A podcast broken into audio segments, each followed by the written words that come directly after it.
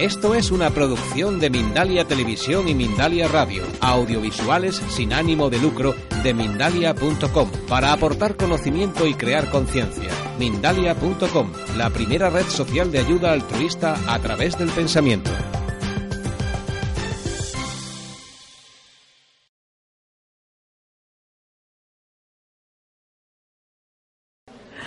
Nacho es, sobre todo, sobre todo, un autodidacta. Es un apasionado de la naturaleza desde su más tierna infancia. En 2008 viajó a Japón para aprender bonsai y filosofía oriental de la mano de uno de los mejores maestros del país, Nobuchi Orushibata, un nombre difícil de pronunciar. Bueno, es un investigador nato y como apasionado de la naturaleza, es un investigador de su entorno y es guía del parque natural que nos rodea, el Parque Natural Sierra Tejeda y Almijara, y trabaja como tal, como guía especializado en flora, en fauna y en interpretación de ecosistemas. Aparte, su labor profesional se complementa con cursos de huerto urbano, de plantas medicinales, de orquídeas, de hongos, de setas y eh, como cursos de bonsai en todos los niveles. ¿no? Él viene hoy a, a contaros cómo ha experimentado en sí mismo y en muchos, muchos de sus alumnos cómo el bonsai y sus técnicas se transforman en una herramienta mágica para la limpieza de la mente, entrando en un estado de meditación en simbiosis con la naturaleza. De su mano os dejo y espero que disfrutéis. Gracias.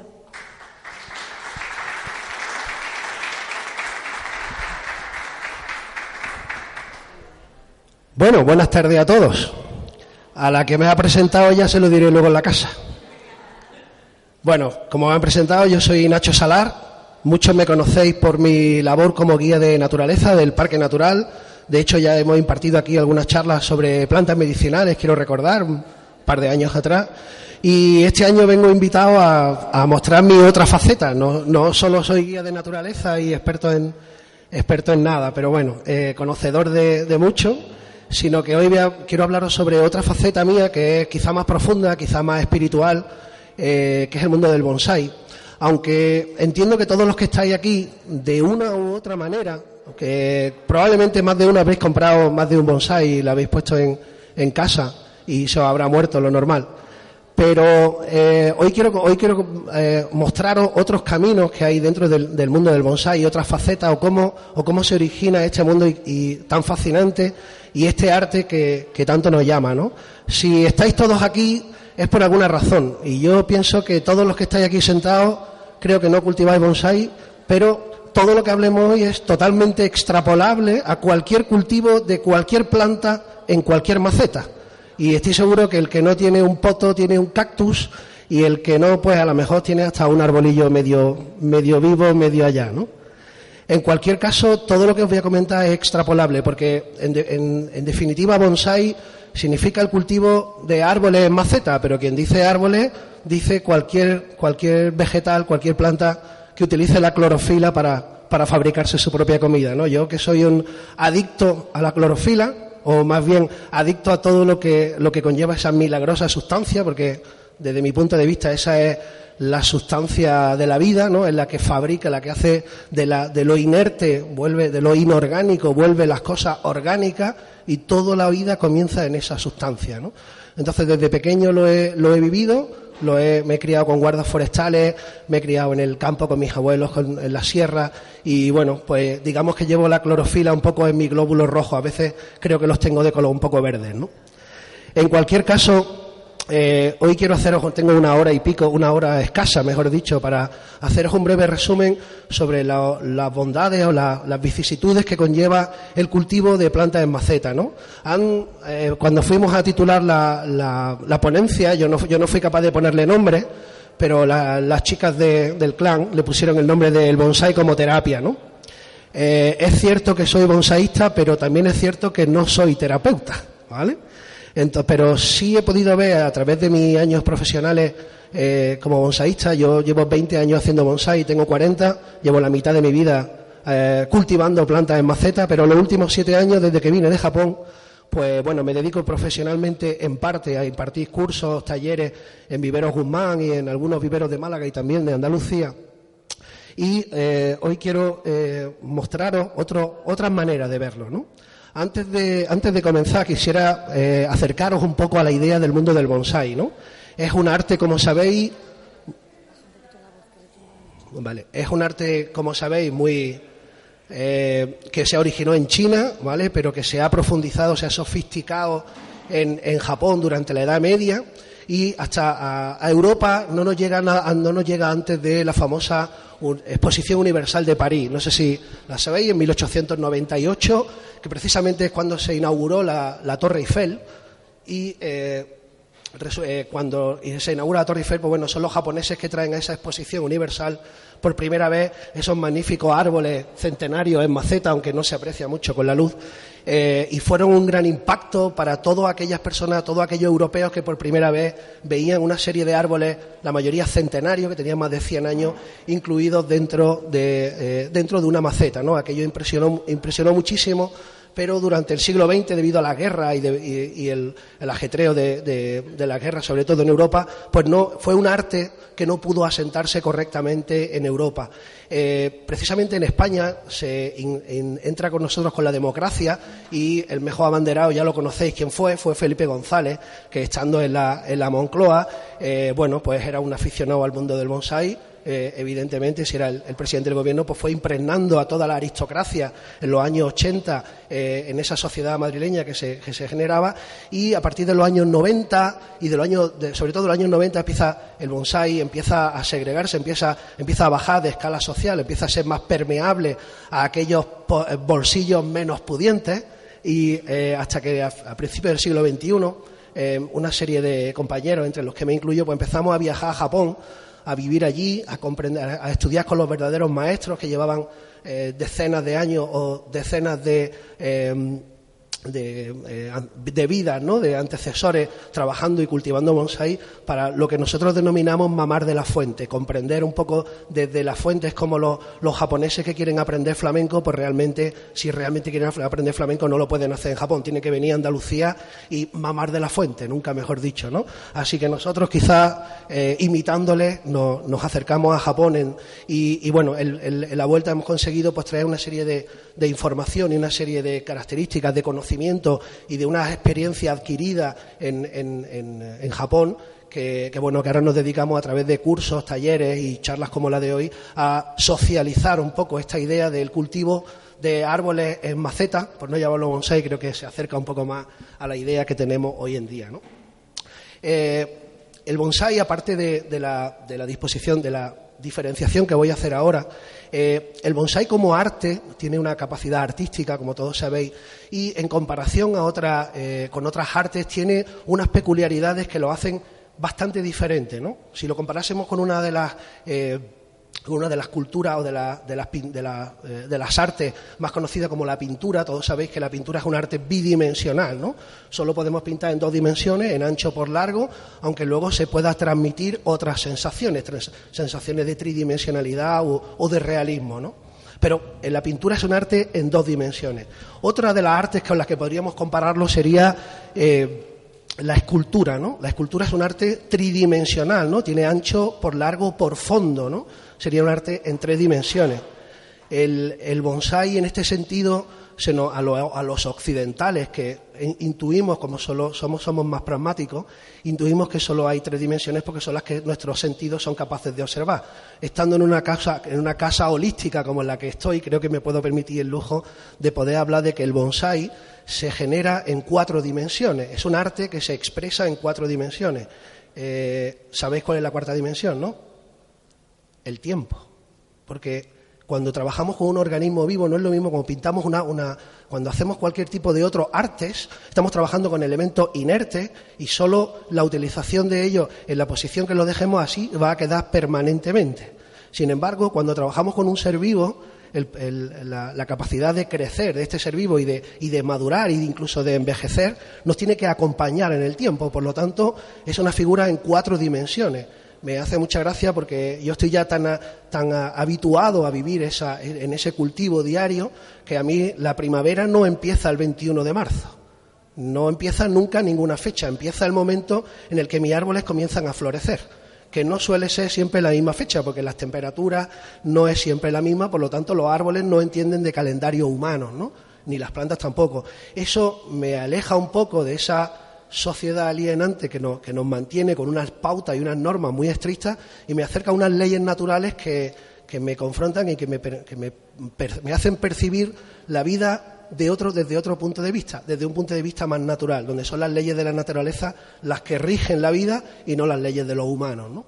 En ese sentido, esa, quería hacer esa diferencia previa de, porque la capacidad que tiene este, este, arte en cuatro dimensiones, podemos proyectar cosas en el tiempo y la percepción que vamos a obtener de este es una retroalimentación que nos va a hacer sentir un poco más allá de esa, mm, ¿cómo lo explicaría? Los que hemos vivido en Japón o los que hemos vivido en otras civilizaciones, comprendemos la diferencia de, que tienen las culturas de la percepción del tiempo. La concepción occidental del tiempo eh, es bastante inminente. Parece que todo va a ser, o por lo menos en la cultura occidental, parece que todo va a ser para siempre, permanente, todo es duradero. Parece que las cosas no se acaban nunca y que son siempre bastante duraderas.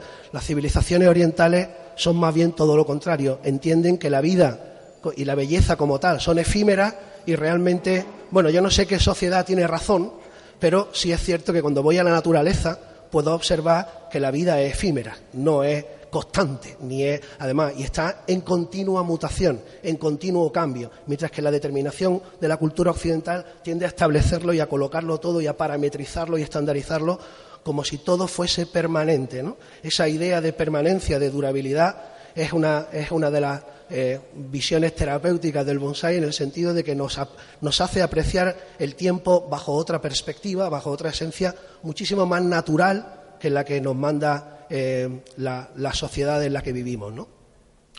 Eh, para, para entender,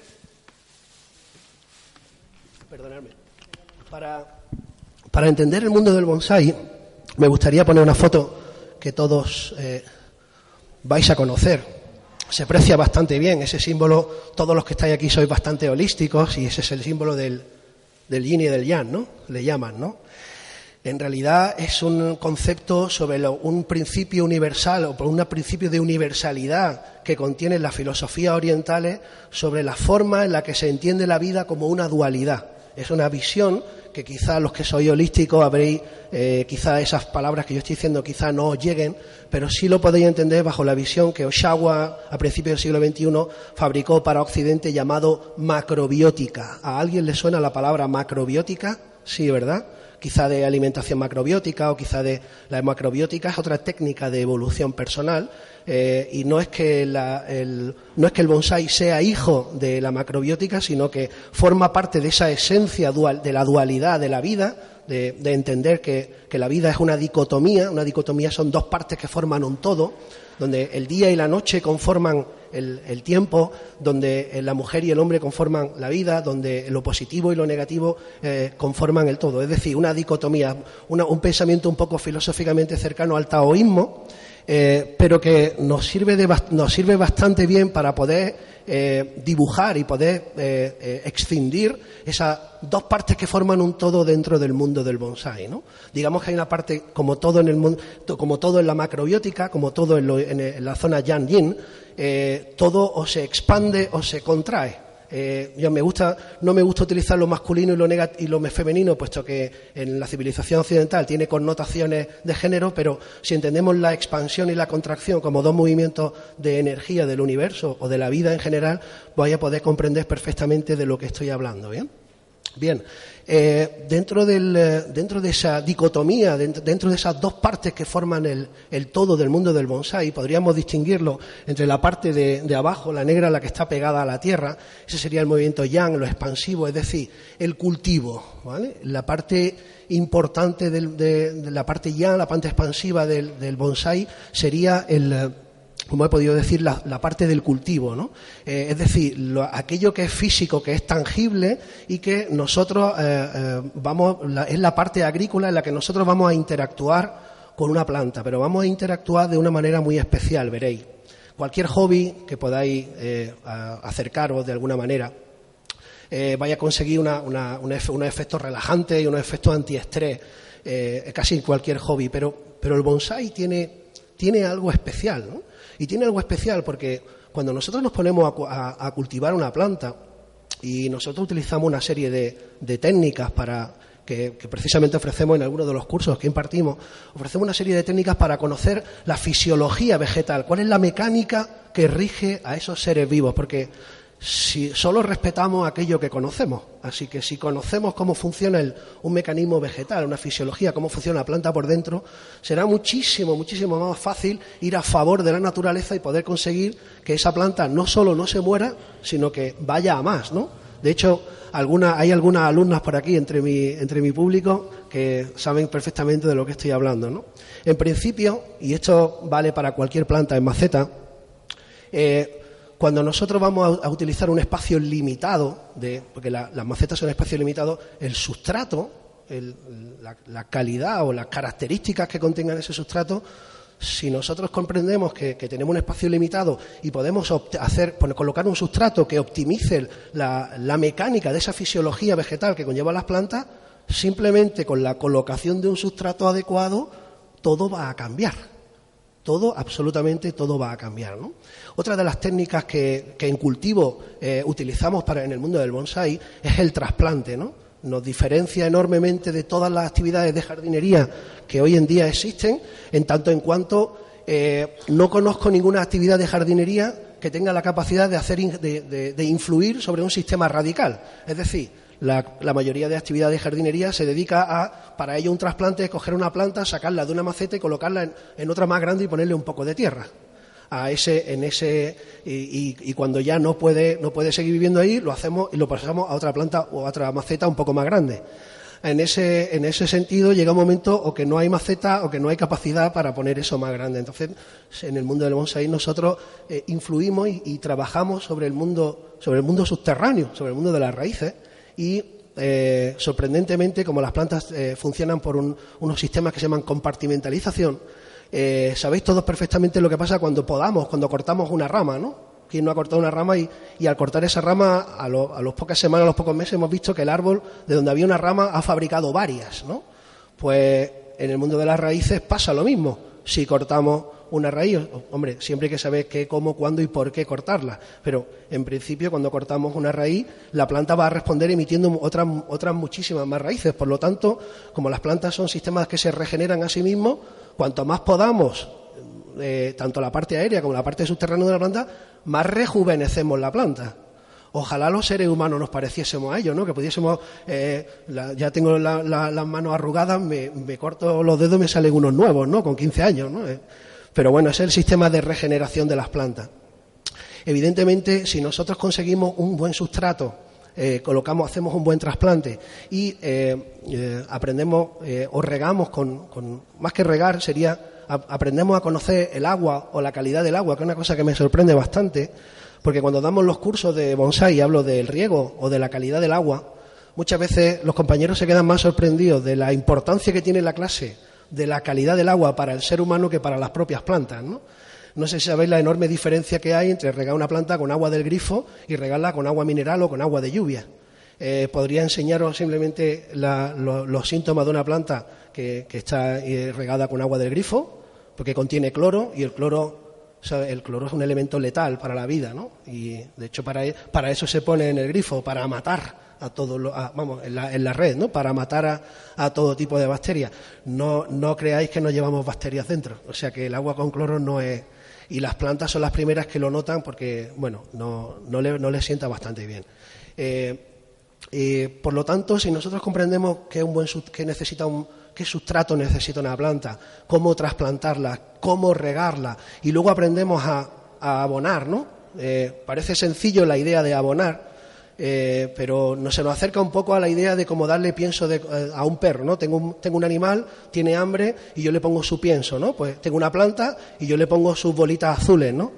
Eh, no, no le damos de comer a las plantas, nunca, jamás, no, podemos, porque son organismos diferentes, son pertenecen a un reino de seres vivos diferentes, mientras que los animales y los hongos somos, somos animales heterótrofos, somos seres vivos heterótrofos, es decir, que necesitamos ingerir otros organismos vivos, dependemos de la vida para seguir vivos, las plantas no. Las plantas tienen la capacidad de ser autótrofas, es decir, de fabricarse su propia comida.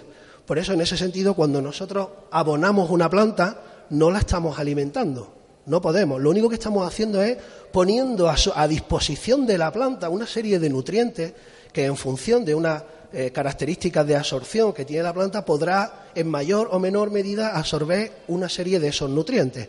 Por lo tanto, la percepción a la hora de cultivar una planta es ligeramente diferente a la hora de eh, alimentar un animal. Y, por último, en esa idea del cultivo eh, de la parte ya, de la parte física, necesitaríamos también aprender a luchar contra las plagas y las enfermedades. Dado que vivimos en un clima donde el espectro de, los insectos es bastante amplio, aquí empiezan a atacar en febrero y en noviembre todavía siguen influenciando. Hay una serie de mecanismos y utilizamos una serie de productos, evidentemente ecológicos, y, o mejor dicho, biológicos, ¿no? para mantener sanos nuestras plantas y que es extrapolable totalmente a cualquier cultivo de cualquier planta en cualquier maceta.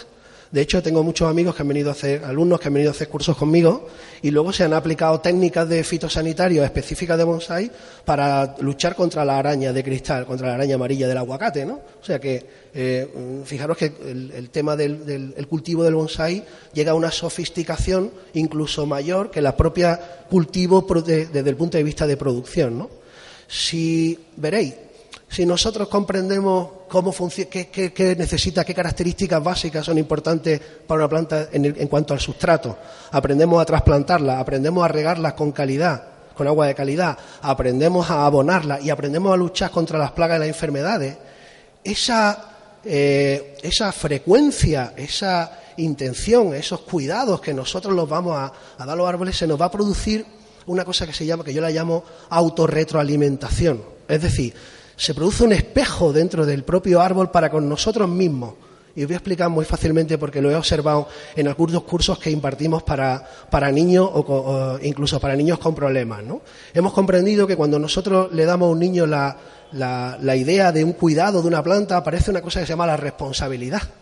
En el momento que tú tienes la, la obligación moral o el deber de mantener viva y de, y de cuidar y de vigilar eh, diariamente esa planta. Eso está generando una idea de responsabilidad en el cuidador. Por lo tanto, es una manera de inculcar valores humanos en aquellas personas que son neófitas o desconocedoras del mundo del bonsai, pero que pueden conseguir una serie de, de fortalecer esa serie de valores humanos, sobre todo en algunas personas que lo necesitan. La frecuencia con la que nosotros eh, interactuamos con la planta nos va a generar una constancia, algo que en esta sociedad también cuesta, cuesta un poco, ¿no? Y también, evidentemente, el tiempo que nosotros le, le, vayamos ofertando, aparte de la idea de las cuatro dimensiones que he dicho, de hacer planes, nadie, nadie hace planes hoy en día a medio largo plazo. Todos los planes los hacemos a corto, ¿no? Hacer una idea, hacer un plan a medio largo plazo, a varios años, suele ser algo que nos va a dar una percepción del tiempo bastante, bastante interesante. Pues bien, como os decía, cuando nosotros aplicamos esos tiempos, también estamos eh, generando en nosotros una paciencia, o estamos fabricando o generando esos valores humanos de, paciencia. Yo recuerdo que era un niño, un joven bastante impaciente, y ahora tengo, he, generado bastante paciencia, sino que le pregunten a mi mujer. Eh, era broma. En cualquier caso, esa interacción que se produce a través de, de los seres, de las plantas y de los animales, son una terapia en sí misma porque cuando nosotros interactuamos con esa intensidad con una planta pasa una cosa y es que creamos una cosa que se llama el vínculo con la naturaleza.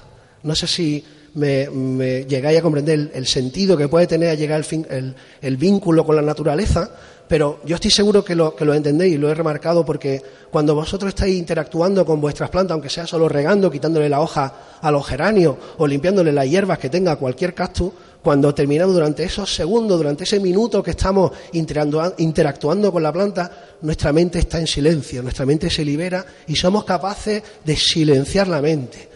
Me recuerdo a un amigo, eh, maestro como yo, de, pero en este caso en vez de bonsai es de yoga, me decía, Nacho, me hubiera gustado conocer el, el bonsai hace 20 años, porque yo para silenciar mi mente, necesito como profesor de yoga, como yogi, necesito sentarme 40 minutos en posición padmasana, creo que se llama, flor de loto, y concentrarme para silenciar mi mente. Y he ido contigo varias veces a tu jardín de bonsai y veo que en llega te pone a mirar un árbol y a través de la contemplación puedes llegar a estados meditativos muchísimo más rápido, sin ningún esfuerzo y consiguiendo un efecto terapéutico o, como hemos dicho, bastante, o eh, de silencio mental bastante rápido. En ese sentido, el, cultivo de, estas plantas nos va a producir ese, nos va, nos va a mantener unidos con ese vínculo con la naturaleza. Y mis queridos amigos, no sé si sabéis, pero ese vínculo con la naturaleza cuando nosotros lo, lo, palpamos, nos conectamos, y nunca Avatar es una película que, refleja Camerón bastante bien ese vínculo o esa unión con la naturaleza, cuando nosotros nos conectamos con ella durante ese tiempo, se nos, ocurre una cosa dentro y es que alcanzamos una cosa que se llama la paz interior. Yo, cuando no, no, no, paro de encontrarme ejemplos en los que cuando una persona conecta con, una planta y está en, contacto, en, contacta en el vínculo con la naturaleza, consigue relajarse, consigue dentro de sí una paz interior. Probablemente, y esto es una hipótesis, es una, una, una opinión personal mía, probablemente es porque se produce un lazo espiritual del hombre con su origen. Yo estoy seguro que todos los que estáis aquí tenéis algo que cultiváis en casa y en mi opinión, en mi hipótesis, si lo cultiváis es porque en los últimos 10.000 años vuestros antecesores han estado tanto tiempo durante, cultivando la tierra, durante tanto tiempo que esa, esa agrícola, esa parte de la agricultura se ha, le ha dado un barniz, le ha dado una capa a nuestros genes y se va absorbiendo. Los, genes también absorben conducta y emociones, ¿no? Y se van representando en el, en el tiempo. 10.000 años es suficiente tiempo para que nuestros ancestros se hayan, hayan impregnado de eso. Como digo, es solo una hipótesis, pero en cualquier caso, ese lazo espiritual que se consigue a través del vínculo con la naturaleza, en este caso eh, con una interacción con los bonsai, llega a producir en el ser humano una gran armonía. Una gran armonía que es difícil de encontrar mediante otros métodos, porque estamos hablando de unir al hombre con su origen. Esa, esa, gran armonía que se produce personalmente cuando nosotros cultivamos y vemos que nuestras plantas no solo van mal, sino que cada día van mejor, producen en nosotros una gran armonía y esta modifica los estados de ánimo. Llega a modificar los estados de ánimo tanto que yo recuerdo cuando trabajaba en, era, trabajaba en un hotel, era jefe de compra, adjunta de dirección, contable, mano derecha del jefe, niño los recados, en fin. Llevaba tantas responsabilidades que llegaba a mi casa con una, no, no, voy a decir la palabra estrés, pero sí llegaba con una tensión acumulada que me costaba muchísimo deshacerme de ella. Y desde luego que mi familia, evidentemente, pagaba el, parte del pato. Yo aprendí que no podía entrar en casa con esa energía, con esa tensión y eh, eh, unos minutos cuando llegaba a casa mi mujer escuchaba la puerta abrirse, pero yo no entraba hasta tres, cuatro, cinco minutos después, donde me quedaba un rato con los, los árboles que yo tenía en mi jardín, un poco a través de la contemplación podía llegar a un estado meditativo bastante rápido, según mis amigos yógicos que son los que pueden eh, medir esos tiempos, yo no, ya os digo, yo soy bonsaísta, no terapeuta, y podíamos percibir que, mm, o yo personalmente, que mi estado de tensión era capaz de bajar bastante, ¿no? Por lo tanto, desde ahí podemos conseguir un vínculo con la naturaleza que muchas veces deseamos, pero no sabemos dónde enganchar nuestra cola, como en Avatar, ¿no? No sabemos dónde, dónde tiene la, naturaleza, dónde tiene esos filos para nosotros, para nosotros poder engancharnos. Ahí están, en la interacción entre las plantas. Y el bonsai, a diferencia de todas las actividades de jardinería, a diferencia de todas, produce una interacción tan intensa entre el hombre y la planta que hay una palabra en, japonés que no, tiene traducción al, necesitaría muchas palabras para traducirlo, se llama, la palabra se llama sawari y el sawari habla de la fusión entre un hombre y, y una planta en función en una cosa que se llama simbiosis que es una, unión de dos seres vivos en las que los dos se benefician. Los humanos lo llaman cooperación, colaboración, ¿vale? Pero no lo han inventado los humanos. La cooperación y colaboración lleva existiendo en la naturaleza, que yo sepa, más de 400 millones de años. O sea que no lo hemos descubierto nosotros, ¿vale? En ese sentido, la capacidad terapéutica que tendría el lado expansivo, el lado de cultivo de, de, no solo del bonsai, sino de cualquier planta en maceta, puede llegar a tener unos efectos terapéuticos, puede no, llega a tenerlos, puesto que yo personalmente no solo los he vivido, sino que los he, los he visto en, en persona a través de estos siete años eh, como profesor de, de muchísimos cursos de bonsai que ya he dado, ¿vale?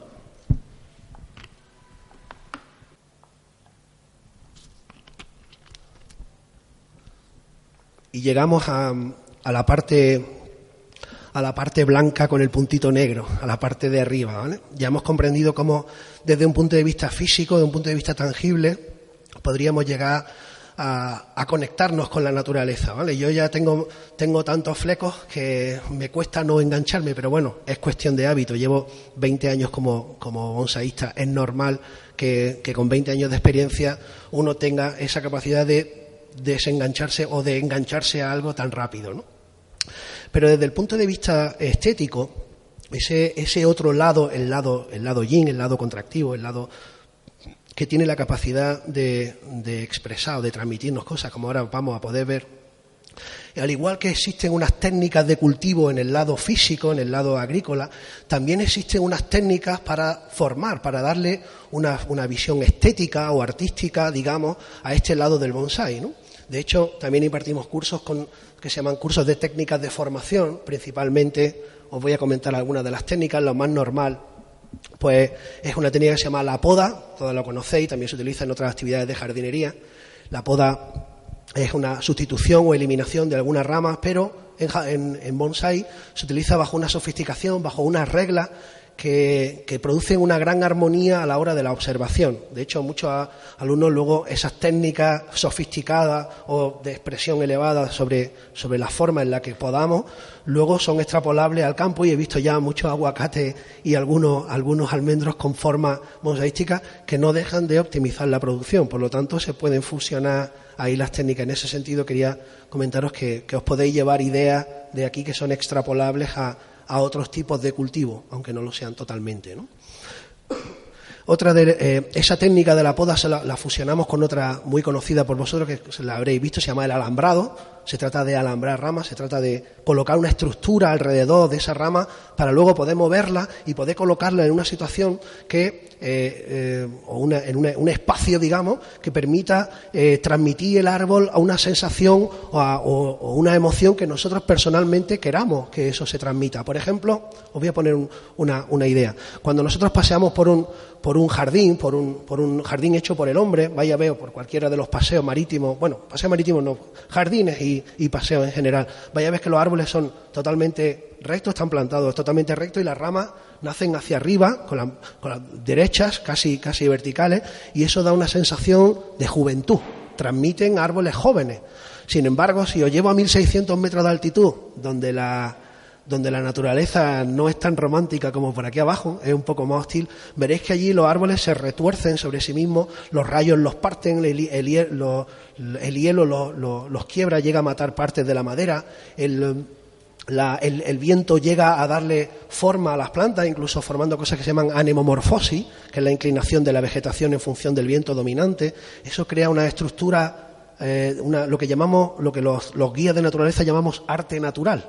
Es decir, la, impronta, la, estética que tiene la naturaleza eh, gerenciada o influida por los elementos meteorológicos. Eh, aquí el viento no sopla mucho, pero a 1600 metros a veces no, soy capaz ni, de, mantenerme en pie, de la fuerza con la que sopla.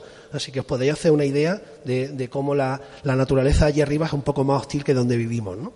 Esas técnicas que utilizamos como la poda, como el alambrado, o por ejemplo, eh, técnicas como el pinzado o el defoliado, que se trata de mantener estructuras eh, estéticamente mm, eh, bonitas y a la vez, desde el punto de vista de cultivo, sanas, utilizamos esos pinzados y defoliados. Y también hay unas técnicas que utilizamos para reproducir, para reproducir los árboles. Y aunque yo soy, yo soy poco soy poco católico, quiero hacer una comparación con el, con el esquejado porque me parece jugar a ser Dios, ¿no? Cuando nosotros somos capaces, creo que la, parábola, bueno, yo no, me he leído la Biblia, me la han contado, así que lo que sé es que eh, Dios llegó y cogió a, Adán y le arrancó una costilla y de ahí, de ahí creó a Eva, ¿verdad?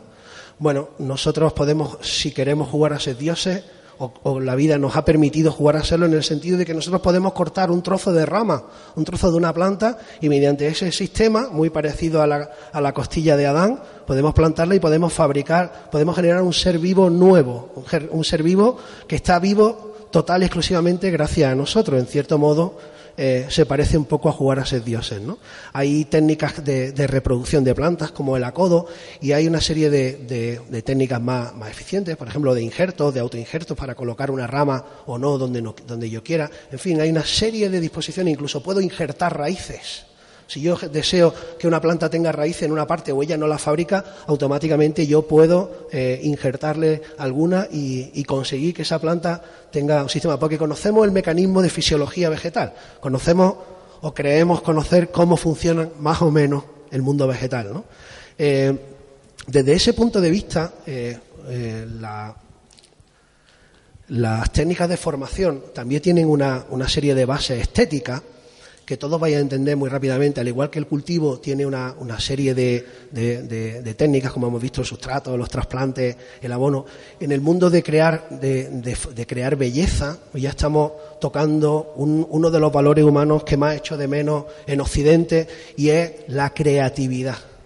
La creatividad es algo que percibo casi siempre en un montón de personas y la mayoría de las veces eso está ahí, latente, tapado o en el peor de los casos está enterrado. ¿no? Todos, todos tenemos una capacidad de creatividad enorme y pienso que la creatividad en sí tiene un poder terapéutico tan grande, tan grande, que a veces he visto muchos alumnos que, vienen a, hacer bonsai y cuando los ves y, los tú no sabes realmente si vienen porque, está, porque les gusta hacer bonsai o realmente por los efectos que produce el hacer bonsai. ¿no? Eh, en ese sentido, nosotros somos capaces de generar bajo unas bases estéticas, eh, por ejemplo, eh, las bases estéticas principales de la naturaleza son equilibrio, asimetría, proporción, son bases estéticas que utilizamos eh, en, poco, en, poca cantidad, digamos, en esta sociedad, pero en otras civilizaciones es algo muy del día a día, es algo porque, porque la creatividad la llaman el anticáncer en, en Oriente, ser capaz de crear es capaz de estar joven porque eh, en, ese, en ese sentido tú vas a utilizar un poco la mejor herramienta que existe, no solo para el bonsai, sino para todo esto que es la imaginación. Yo siempre digo que cuando voy a, voy a hacer un bonsai o voy a, transmitir algo con alguna, con alguna planta, hago una, una, pequeña marmita y en ella pongo una gran parte de imaginación mía, una, un buen pellizco de creatividad y luego el bonsai me hace mucho eh, acercarme a la naturaleza, simplemente a la contemplación. Como he comentado antes, la, capacidad que tienen los elementos meteorológicos de transformar la naturaleza formando arte naturales, tallando piedras o dándoles formas especiales a los árboles, tengo esa contemplación de la naturaleza te hace, eh, te, hace percibirla, te hace ver cómo es, cómo, cómo, la naturaleza fabrica esa belleza natural y de alguna manera mezclada con tu creatividad y con tu imaginación y esa, esa memoria idealizada de, de la contemplación de la naturaleza, de buena primera solo falta una chispa, que esa chispa ya sabéis cuál es, se llama inspiración, ¿vale? Y también la llevamos dentro de nosotros. En el momento que somos capaces de mezclar esa imaginación latente, esa creatividad eh, consciente, esa contemplación de la naturaleza y esa chispa de la, inspiración, aparece la capacidad, la capacidad de transmitir, de, coger una planta y poder comprender, y, ahora con las fotos voy a intentar de, daros algunos ejemplos, estoy dando demasiados ejemplos teóricos, pero no, os pongo nada práctico para que podáis comprenderlo y verlo. Eh, en ese sentido, si nosotros somos capaces de hacer todo eso, podemos llegar a transmitir Hoy en día, transmitir algo eh, tiene un efecto terapéutico muchísimo más fuerte, muchísimo más esencial que el bonsai en sí. Cuando yo he percibido personas que aunque no sean capaces de expresarse eh, verbalmente, sí son capaces de expresarse a través de otras eh, interpretaciones. En ese sentido, uno puede eh, expresar y sacar, eh, realizarse y estar en, paz con uno mismo en el momento de que tiene la capacidad de, como decía uno de los grandes maestros, expresarse con sinceridad. Hoy en día eh, entiendo que expresarse es fácil, pero expresarse con sinceridad sin, eh, sin mentirse a uno mismo es bastante difícil. ¿vale? A través del bonsai podemos llegar a transmitir esas sensaciones, que ahora como veréis, como voy a poder enseñaros, de ideas o de eh, eh, los estereotipos de belleza que en su día me parecieron interesantes y que fruto de ese proceso evolutivo, ahora puedo verme a mí hace, cómo, a través del árbol, puedo verme cómo pensaba o cómo pensaba que era la estética hace cinco años. Ese, ese sentido tiene la capacidad, en ese sentido, el bonsai tiene la capacidad de proyectar, de proyectarnos, de proyectarnos a nosotros mismos. Os pongo un ejemplo. Yo, hay maestros de bonsai, eh, muchos en, este país. Pongo un ejemplo, Erasmo García, que es un gran maestro de los acebuches y, además amigo personal mío. Cuando yo veo un árbol, un acebuche eh, hecho por Erasmo, aunque yo no sepa que lo ha hecho él, yo percibo que tiene su manera de proyectarse. Ese árbol, pues, eh, él, tiene la capacidad de proyectarse a sí mismo a través de los árboles y los demás compañeros podemos llegar a reconocer que ese árbol, sin conocerlo, es, obra de él. ¿no? Es un honor para mí también cuando algunos de mis alumnos, salvando las distancias, tiene la capacidad de decir, Nacho, he visto un árbol que vendiste hace años y creo que estudio. Me, enseña la foto y dice, ¿tú lo has hecho? Digo, sí. Es un orgullo para mí que algún alumno pueda, pueda leer un poco esa idea, ¿no? Salvando las distancias con el gran, con el gran por supuesto. En ese sentido, nos permite una capacidad, eso ya no es, yo, cuando, cuando una persona consigue transmitir, consigue proyectarse a sí misma, yo ya eso no lo llamo terapéutico, yo creo que ya la capacidad de, tratamiento o curativa que es lo que significa la palabra terapia, se queda muy abajo. Tiene la capacidad de sobrepasarlo porque llegamos a, a, poder rozar nuestra propia esencia si somos capaces de transmitir y de expresarnos con esa sinceridad que a veces tanto cuesta. A través del bonsai no hay palabras, son solo realidades y no podemos ocultar los defectos. Por lo tanto, nuestra mente muchas veces no puede ni engañarnos porque los defectos son no, se pueden tapar, eh, están ahí. Por lo tanto, tenemos que convivir con ellos. En ese sentido, el bonsai tiene un efecto de, no solo terapéutico, sino una capacidad de incrementar la autoestima, la dignidad y la capacidad creativa de las personas hasta, hasta límites insospechados como he podido comprobar. En estos siete años como profesor de bonsai, eh, he, podido, he, tenido la oportunidad durante decenas de cursos y centenares de alumnos que, han pasado por, nuestra manera de entenderlo, por nuestros cursos, y he podido comprender que no solo hay, el, bonsai no solo tiene un efecto terapéutico directo sobre la persona, aparte de, la capacidad que tú tengas de cultivar y de que el cultivo te reporte una serie de valores o una serie de sensaciones que no puedes comprar con dinero. Ni siquiera puedes, ni siquiera puedes generarla a través del resto de personas, porque ahí consigues otras, otros estímulos. Estamos hablando de una, eh, una, una capacidad de expresarse a sí mismo con sinceridad y sin mentirnos. Y eso hoy en día es bastante, bastante difícil. ¿De acuerdo? En ese sentido, la capacidad de, transmitir tiene mm, una capacidad terapéutica enorme, pero hay una cosa que yo llamo la eh, terapéutica colateral. Y os lo explico. Conozco a, alumnos que han venido a, mis cursos y que para mí era un honor y, en cierto modo también un poco de envidia sana cuando tú ves a, una, a un padre y a una hija, un padre, estoy hablando de un padre con 70 años y una hija con 30, que por vicisitudes de la vida se han separado, pero que tienen un vínculo en común, tienen un hobby, tienen una, una afición que les hace compartir. Si tú puedes compartir tu vida con alguien, sobre los aspectos que más te llaman la atención, tú estás sacando lo mejor de ti, te estás expresando con, con total sinceridad y por lo tanto también nos acercamos a esa paz interior, ¿no? No solo he llegado a ver cómo un padre y una hija tienen la capacidad de pasarlo juntos, incluso una abuela y una nieta. Una abuela y una nieta que tienen, la abuela ya no puede con los árboles grandes y la nieta sí le ayuda, ¿no? Es una, es una unión, una unión muy interesante y que produce, aparte del efecto terapéutico personal, un efecto terapéutico colateral porque ayuda a, a compartir esta afición con las familias, ¿no? He visto casos Mm, aparte de los padres e hijos, abuelos nietas, por ejemplo, otro de los casos que también me da envidia sana es la cuestión de las parejas, ¿no?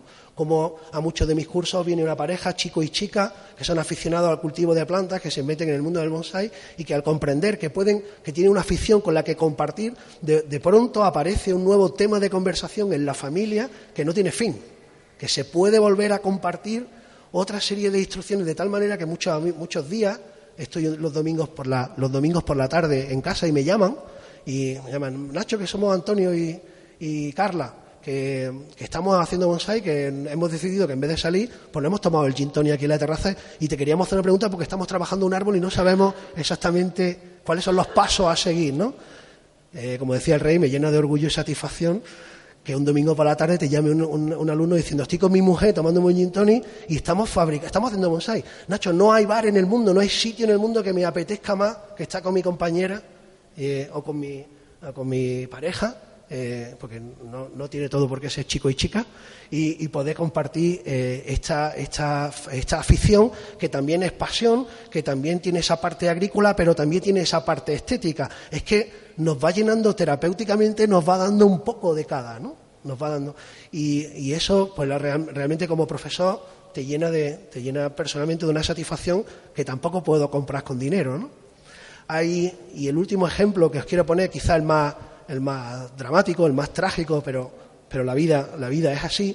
Yo tengo alumnos que desgraciadamente fallecieron.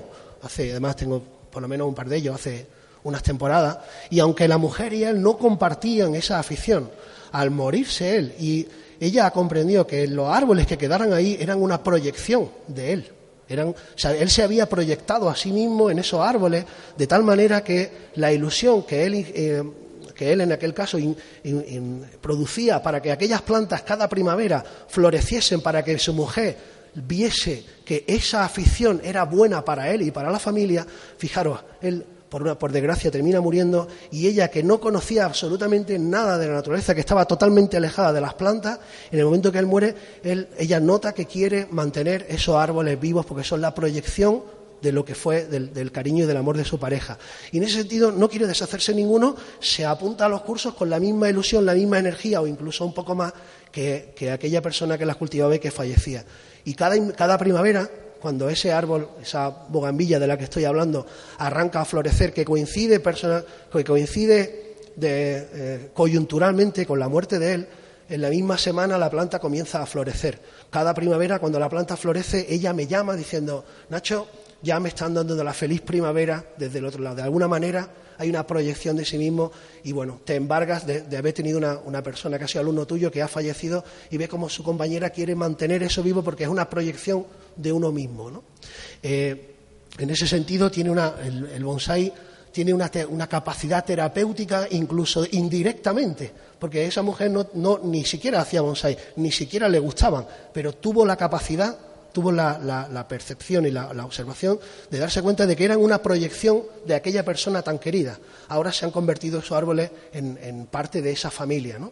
Por lo tanto, la capacidad que tiene este, este arte de, de, hacernos, de tratar, de curarnos a nosotros mismos a través de ese vínculo con la naturaleza, en vez de fabricarlo, de querer solucionarlo todo a través de nosotros mismos, como si nosotros tuviéramos la solución de todo, que puede que la tengamos, eh, en este sentido nos apoyamos en la naturaleza, que es, digamos, nuestro origen, y trabajar en equipo siempre se, solventa y se solucionan las cosas o se, llega a conclusiones muchísimo más cercanas y antes. ¿no?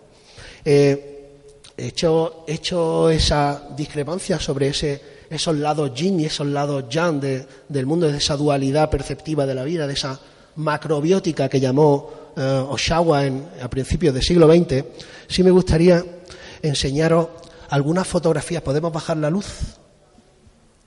Porque a través del bonsai también podríamos llegar a, transmitir o a expresarnos muchísimas sensaciones que podemos, eh, que quizás nos hayan embargado en un momento de la vida.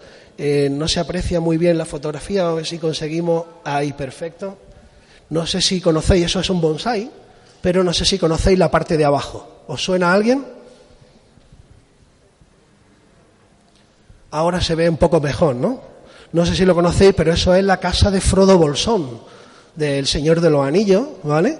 Que ha sido reproducida por un compañero europeo, un poco friki de, la idea del Señor de los Anillos, y ha sido capaz de fusionar dos artes, el, arte del bonsai y el arte cinematográfico. En este caso ha hecho un, un, saguari muy alto, ¿no? Un saguari muy intenso y está bastante bien hecho.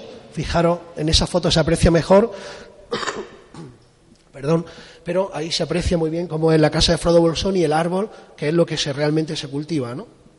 Cuando cada mañana no se levanta el compañero, el, propietario, y tiene que regar su árbol, de alguna manera está regando la casa de Frodo Bolsón, que sí realmente le tuvo que gustar bastante la película para, sentirse tan cerca, ¿no? Y, fabricaron una, un bonsai que transmitiese esa, esa sensación, ¿no?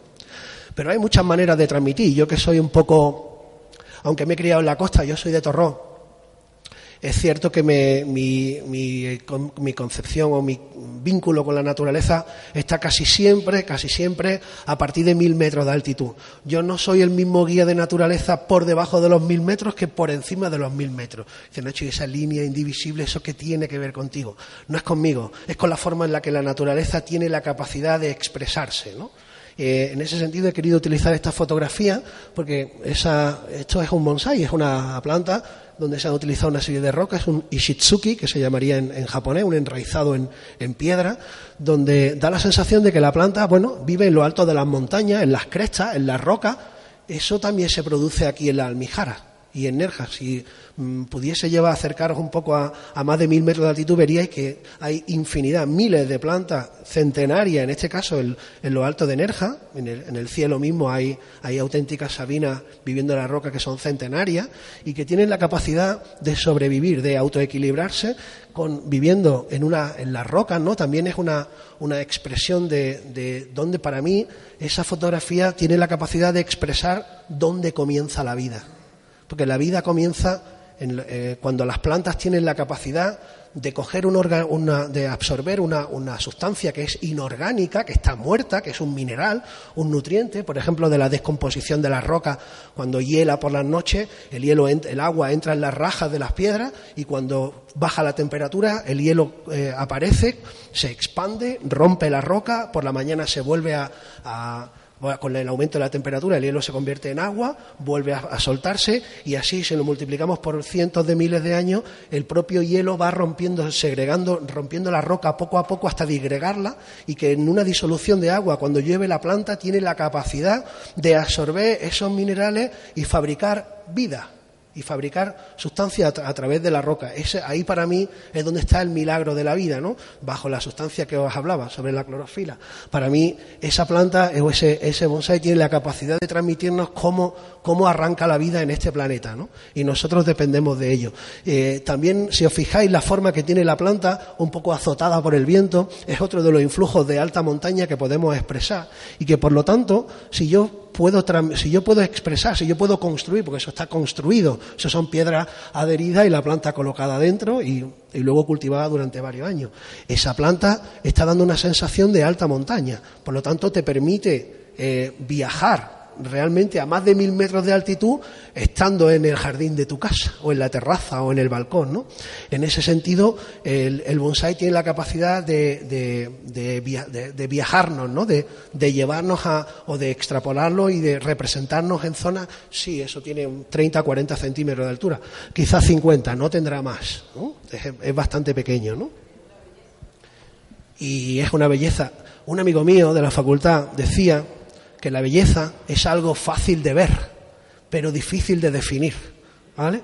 Entonces, yo creo que, y además esa belleza es una belleza natural, o por lo menos eso está hecho con una pizca, como lo he comentado antes, aparte del conocimiento del cultivo, aparte de eso, hay una gran parte de imaginación, un gran espíritu de creatividad, una gran, una gran experiencia en la contemplación de la naturaleza y todo eso mezclado con la chispa de la inspiración que nos, que nos permite, con una planta de vivero y unas, y unas, y unas cuantas piedras, representar un paisaje que evoca, que emociona a quien lo observa. Si somos capaces de emocionar a través de, una, de, un, de un catalizador como este, a través de, una, de un par de piedras y una, porque ahí solo hay un par de piedras y, un arbolillo y un arbusto.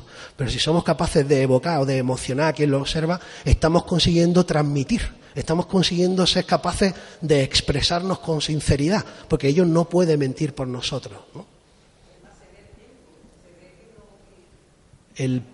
El, claro, eso ahí tiene usted la interpretación natural que veríamos ahí sería una semilla que hace decenas de años viajó a través del viento de los pájaros y cayó en esa hendidura entre las dos rocas y fruto de ese proceso de, descomposición de la materia, como he comentado antes, más la capacidad que tienen las, plantas de absorber esos minerales en disolución de, y de fabricar esa belleza natural. Pero eso no está hecho por la naturaleza. Eso es una inspiración dada la contemplación de la naturaleza por, un, por una persona que tiene creatividad y que sacó la imaginación en ese momento. eh, eso, la satisfacción que produce el ver eso fabricado o creado por uno mismo no tiene precio, no tiene parangón y para mí es imposible de explicaros que yo tengo plantas, que tengo árboles que llevan, que los recuperé, eran plantones que los saqué cuando estaba en la facultad eh, y ahora son árboles que llegaba a presentar en un congreso de bonsai andaluz. Cuando yo recuerdo esa planta, que era una semilla en mi mano, y ahora es un, es un bonsai que tiene 20 años, la mitad de mi vida, mucha gente me pregunta, Nacho, ¿cuántos sois de familia? Digo, nosotros 15. ¿15, Nacho? Sí, mi mujer y mi niña, y 12, yo y 12, y 12 árboles que forman, no es que sean de la familia, pero llevan mi impronta, llevan mi proyección, llevan la capacidad de, transmitir, de expresarme a mí mismo, de tal manera que incluso mm, a través de mis amigos saben que esos 12 árboles han sido trabajados, elaborados, recolectados, cultivados y diseñados por un servidor y de alguna manera llevan tanto tiempo y tanta energía puesta y tanta ilusión y tanta esperanza en, fabricar algo estéticamente bello, que, bueno, que aunque algún día uno desaparezca, eh, como ha pasado en, otros en otros maestros o profesores, ese siempre será el árbol de o quien lo fabricó, ¿no? Es decir, puede que son, lleguen a ser una proyección en sí mismo y aunque no lo crean, en la, el jardín, nosotros tenemos un jardín de bonsai en Belén, Málaga, que por cierto ahora voy a pasar una, hoja por si hay alguien que esté interesado en, en visitar el jardín de bonsai. Tenemos algunos más de 150 árboles allí, muchos de ellos son piezas centenarias. No, no piensen que solo los bonsai son la, idea comercial que tiene usted de un arbolito que cabe en la palma de la mano y una bolita. Yo tengo hay olivos en, aquí en nuestra colección que tienen 200, 300, 400 años si yo tengo un olivo que hace 400, que tiene 400 años, eh, Cristóbal Colón acababa de morir cuando esa planta nació. Eh, no sé si nos da, nos puede dar una percepción del tiempo, pero para mí son seres, cuando una planta supera los 100 años de edad, los 200, son seres casi, casi mitológicos que tienen cierto misterio porque llevan centenares de años viviendo aquí. Nacieron muchísimo antes que yo y probablemente vivirán muchísimo más que uno, ¿no? Bueno, Bueno, aquí tenemos algunas piezas, he traído algunas eh, fotografías de algunos árboles muy interesantes. Ahí tenéis eh, ese árbol, se le llama Odori, Odori-san, que eso en japonés significa el baile, porque si os fijáis está hecho con el, como si el árbol estuviese bailando a través de, la quietud. Los, los, bonsaístas intentamos expresar el movimiento, igual que las artes marciales eh, en los katas, los, los maestros y los yudokas y los cinturones negros que aquí hay algunas parejas de algunos cinturones negros, amigos míos, son capaces a través del movimiento de expresar la quietud. Fijaros,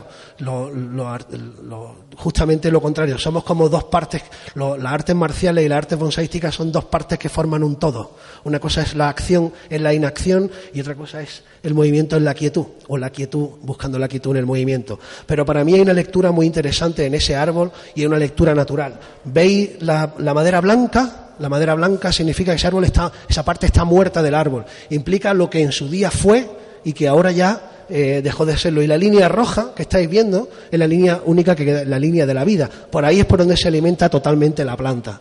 Para mí una lectura muy natural, muy taoísta de la vida, y es que si os fijáis, la línea viva se apoya en lo muerto para seguir vivo. Como guía de naturaleza, que no paro de subir a la, a la sierra, esa ley que acabo de comentar, esa la vida necesita de la muerte para seguir vida, viva, es un concepto que puede chocar un poco con aquellos que tenemos cultura cristiana o, católica en el sentido de que, de alguna manera, cuando comparamos con otras civilizaciones, la, civilización eh, occidental separa un poco lo que es la vida de la muerte como si fueran dos partes que, no forman un todo, pero realmente el punto de vista de civilización eh, oriental sí lo hace. Y ese árbol representa eso, representa cómo la vida necesita de la muerte para seguir viva, ¿vale? Incluso Fijaros, ahí tenemos incluso algunos paisajes en roca con algunos árboles y, y, algunos, y algunas eh, rocas viviendo sobre ellos. También me quedan cinco minutillos. Aquí tenemos. No, no me quedan cinco minutos, ¿no? Sí. Vale. Ahí tenemos algunos. Eso es de Masaiko Kimura, uno de los maestros más importantes de bonsai del mundo. Fijaros, está fabricado, es una roca y los árboles están colocados representando como si como las aristas que se forman. No sé si habéis subido alguna vez al Tajo del Almendrón está aquí arriba en Nerja, y alrededor del Tajo del Almendrón hay alguna arista en el arco calizo de la Almijara que es muy representado con Sabina en ese, en ese estilo. No con una estética tan bella, evidentemente la naturaleza tiene otras otras reglas, pero esto es un momento de creatividad que representa bastante bien esa, esa idea, ¿no?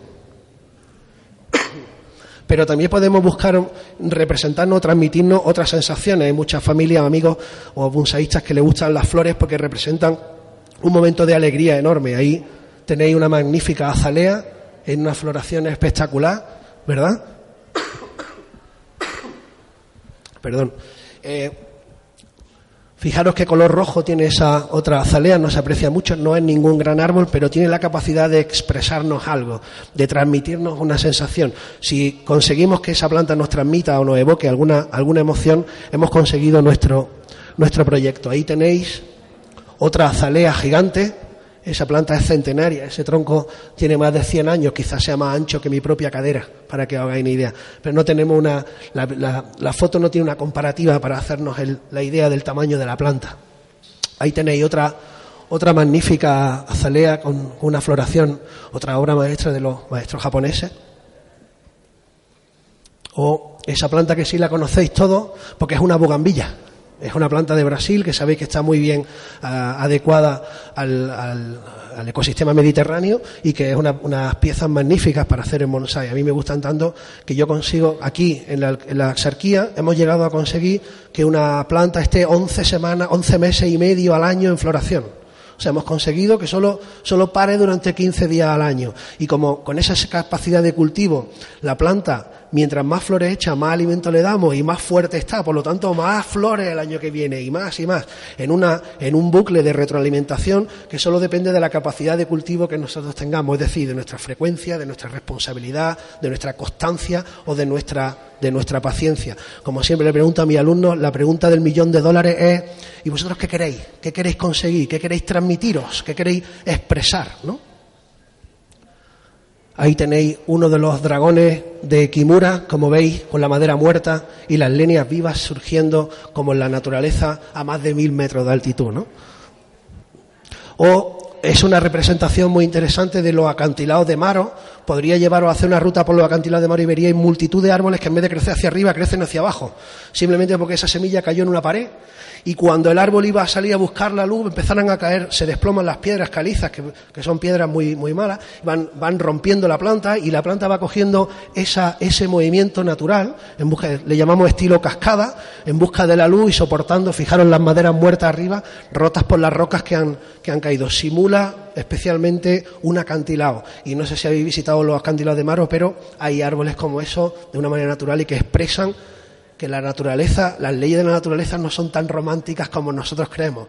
La, naturaleza tiene unas leyes bastante estrictas, duras e intransigentes. Así es la naturaleza. Luego, los humanos intentamos darle un toque más romántico, pero la naturaleza no, no, es, no es muy romántica, o por lo menos solo lo es en pequeños momentos, ¿no? Ahí tenéis algunas obras japonesas de alta calidad. Como veis, las maderas muertas, esas plantas suelen tener 500, 600, 700 años de edad. Tened en cuenta que una sabina, para que os hagáis una idea, en, condiciones naturales crece, engorda como un papel de fumar al año.